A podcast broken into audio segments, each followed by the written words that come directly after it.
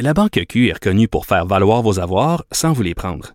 Mais quand vous pensez à votre premier compte bancaire, tu sais, dans le temps à l'école, vous faisiez vos dépôts avec vos scènes dans la petite enveloppe. Hmm, C'était bien beau.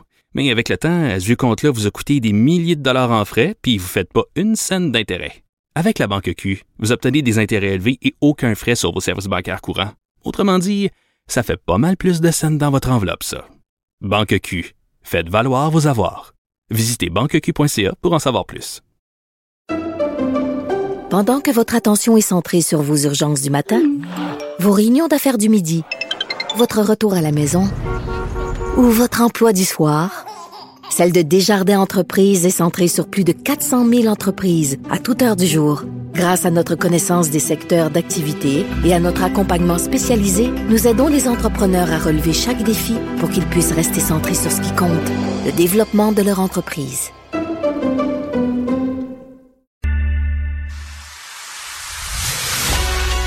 Il manie l'idée, la réflexion, la persuasion, le silence. Mario Dumont. Informé, cultivé, rigoureux. Il n'est jamais à court d'arguments. Mario Dumont. Pour savoir et comprendre. Bonjour tout le monde, bienvenue à Cube Radio. Euh, toute la journée, vous avez peut-être dans votre milieu de travail ou autre jasé ou entendu parler de ces nouvelles recommandations euh, en matière de santé. C'est pas officiellement le gouvernement et la santé publique, c'est un organisme, un centre de recherche sur la toxicomanie, etc. Mais qui est euh, sans appel sur le fait qu'une quantité sécuritaire d'alcool, c'est zéro aucun alcool, euh, qu'on rentre dans les risques faibles. Dès qu'on en prend une consommation ou deux par semaine, on rentre dans les risques faibles. Et dès qu'on rentre à trois consommations ou plus, on rentre dans les risques plus importants. Euh, jamais plus que deux consommations le même jour, etc. Donc des recommandations extrêmement restrictives. Je suis quand même allé voir les dix pays du monde qui ont la plus longue espérance de vie. Et dans la liste, on en retrouve au moins quatre. là. La France, l'Italie, euh, l'Australie, la Suisse, qui sont parmi les plus gros consommateurs de vin au monde. Ah bon. On va rejoindre l'équipe de 100% Nouvelles. Vous regardez LCN. 15h30, c'est le moment d'aller retrouver notre collègue Mario Dumont. Bon après-midi, Mario. Bonjour.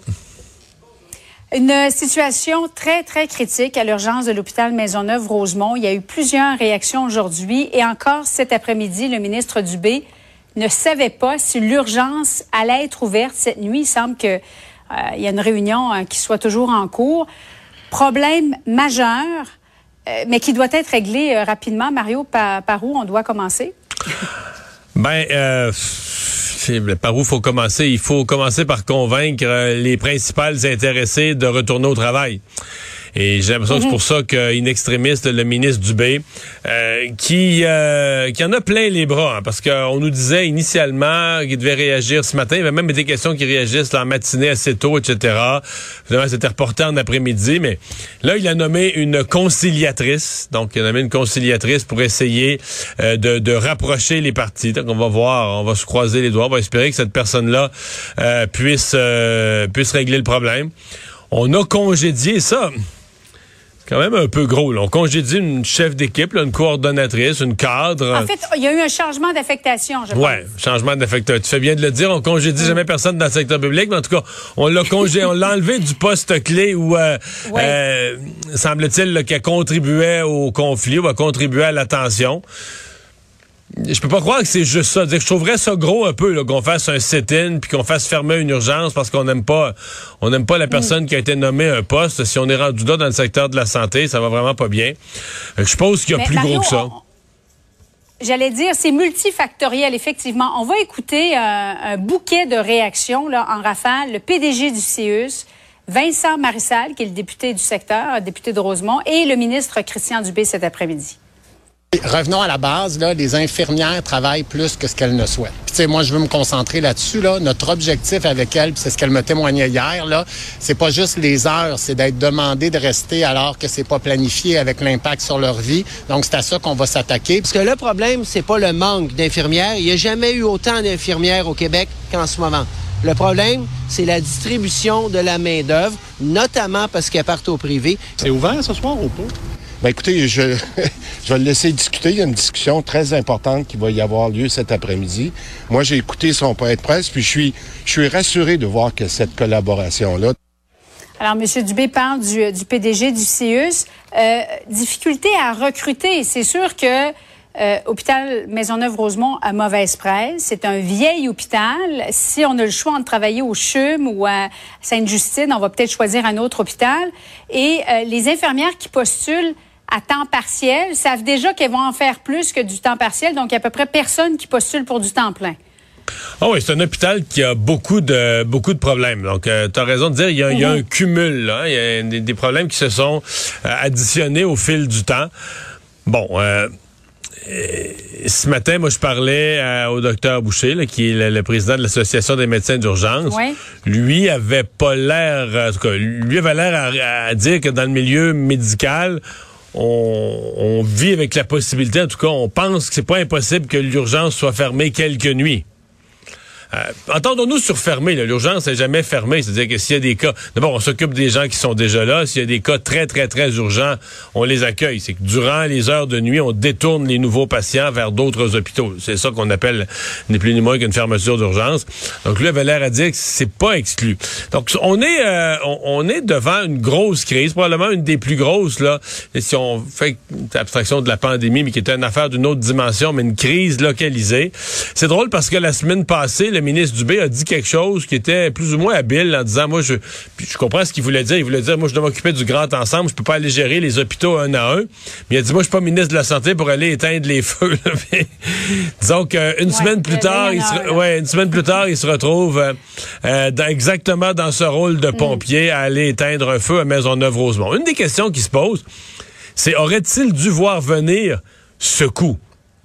Aurait-il dû voir venir que comme on dit, ça allait péter la Maisonneuve-Rosemont parce que ça faisait quand même quelques temps qu'on avait des indications que cet hôpital-là, euh, ça ça fonctionnait pas. La situation s'envenimait, le temps supplémentaire obligatoire était utilisé. Oui, il l'est partout, mais encore plus à d'autres endroits. Par contre, euh, si on a trop de bonnes solutions pour Maisonneuve-Rosemont, il y a plusieurs autres, tu sais, si le gouvernement fait trop, il y a plusieurs autres hôpitaux, les infirmières sont épuisées. Là. Si on se retrouve avec des sit-ins à Anna-la-Berge, à Valleyfield, euh, dans deux, trois autres hôpitaux montréalais, euh, au Saguenay. Ça pourrait créer un précédent. ben là, tu vas avoir des sit-ins partout. Les infirmières vont dire, ben là, nous autres, on veut que le ministre de la Santé s'occupe de nous autres aussi. On va, on va paralyser l'urgence, on va arrêter de travailler. Mais le nouvel hôpital qu'on qu nous promet pour remplacer Maisonneuve-Rosemont, Vincent Marcel semblait dire que euh, ce n'est plus vraiment dans les cartons du gouvernement.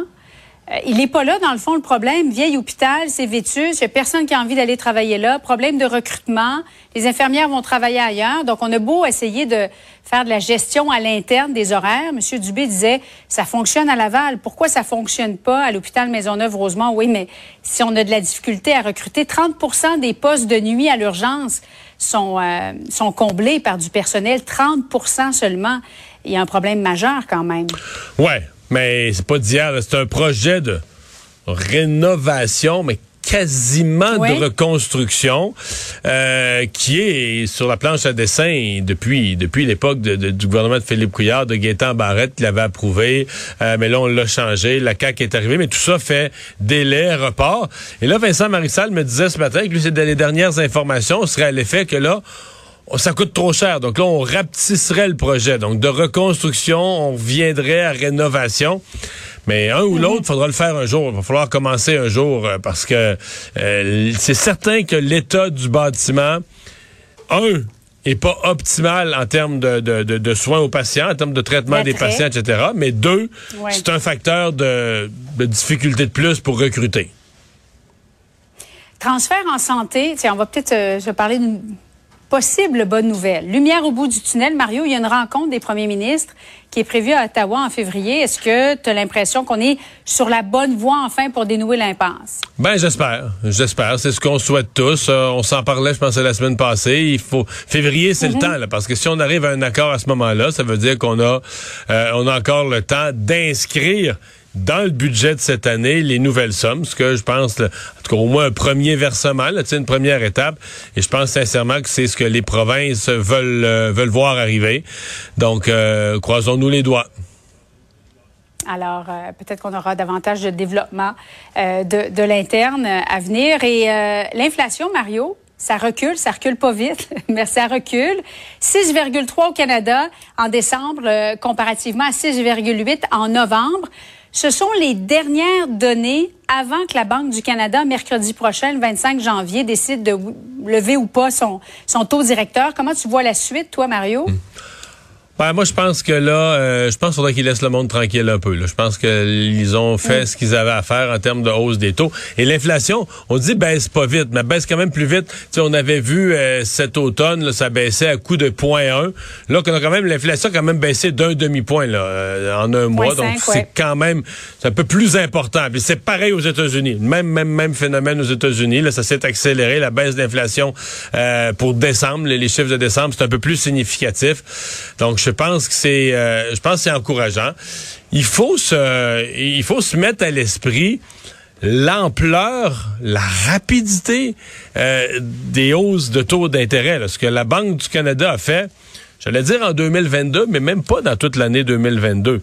Parce que les trois premiers mois, les deux premiers mois de l'année, ils ont rien fait. En mars, ils ont fait une première augmentation, mais bon, bien timide d'un quart de point. Donc, ça a vraiment parti en avril. C'est c'est une courte période, ça, Julie, là, entre, la, mettons, entre la mi-avril, la fin mhm. avril et euh, le mois de décembre, là, les taux ont complètement changé de, en fait, ont changé d'ordre de grandeur, ont plus qu'augmenté, là, on le voit. Euh, ils ont, ils ont complètement changé d'ordre de grandeur. Donc, pour euh, la moyenne des citoyens, là, c'est qui ont des hypothèques, ou même, même les PME qui ont des marges de crédit, etc., disons que c'est un changement dur à gérer. Là, c'est une pilule dure à avaler. Alors, moi, je pense que la banque... Et, là, on voit qu'il commence à avoir un effet, exemple, sur le marché immobilier, on voit les baisses de vente, euh, les prix qui vont s'adapter. Donc, euh, la Banque du Canada devrait laisser le sais, le temps à ces mesures d'avoir leur effet sur l'inflation, sur l'ensemble de l'économie. Mais euh, je sais que beaucoup d'experts ont l'air convaincus qu'ils vont encore l'augmenter. Bon, moins. Peut-être la dernière fois. Juste un quart de point. Peut-être la dernière fois, un mhm. quart de point. Mais moi, si j'étais à la Banque du Canada, là, je lèverais le pied. J'arrêterais. Là. Oui, parce que les gens commencent déjà à être davantage prudents concernant les dépenses, moins d'argent aussi. Le prix des aliments, c'est une hausse de 11% Mario. La boîte de céréales qu'on payait, je sais pas moi, 5,99, qui est rendue à près de 7 elle va pas baisser cette boîte-là. Là.